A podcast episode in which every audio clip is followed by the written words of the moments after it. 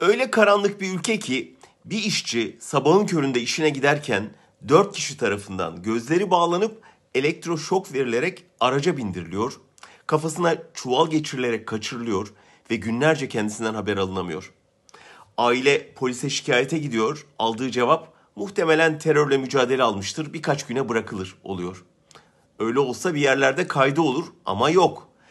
Neyse ki insan hakları örgütlerinin çabasıyla kamuoyu sahip çıkıyor ve Gökhan Güneş 6 gün sonra yine gözleri kapalı olarak Başakşehir'de yola bırakılıyor.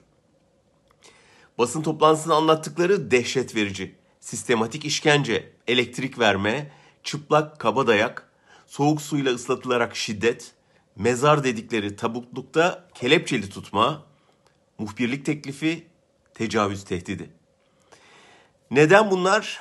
Gökhan çalıştığı şantiyelerde inşaat işçilerinin köle gibi çalıştırılmasına, ücret gaspına, böcekli yemeklere karşı çıkmış. Ezilenlerin sıkıntılarına çığlık olmak isteyenleri susturmaya çalışıyorlar, diyor. Sorguda işkencecileri sen bizim kim olduğumuzu biliyor musun diye sormuş. Gökhan istihbarat mı deyince biz görünmeyenleriz demişler. Oysa biz çok gördük onları. 1971'de Ziverbey Köşkü'ndeydiler. 1980'de Marmara Köşkü'nde. 90'lı yıllar boyunca Kürt illerinde. Adları kah kontrgerilla oldu, kah jitem ama yöntemleri hemen hiç değişmedi. Aynı fütursuzluk, aynı acımasızlık, aynı hukuksuzluk.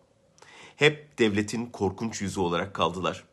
Sadece Gökhan gibi sosyalistler de değil kaçırılanlar. Bakın eski başbakanlık raportörü, KHK ile ihraç edilen hukukçu Hüseyin Galip Küçük Özyiğit de 29 Aralık'tan beri kayıp. O da benzer şekilde Ankara Maltepe'deki ofisinin önünden kaçırıldı. Belli ki iktidar yarattığı hukuksuz polis devletinin sunduğu imkanlarla da yetinmiyor, korkusunu bastırmak, isyanı yatıştırmak için kontrgerilla taktiklerinden medet umuyor.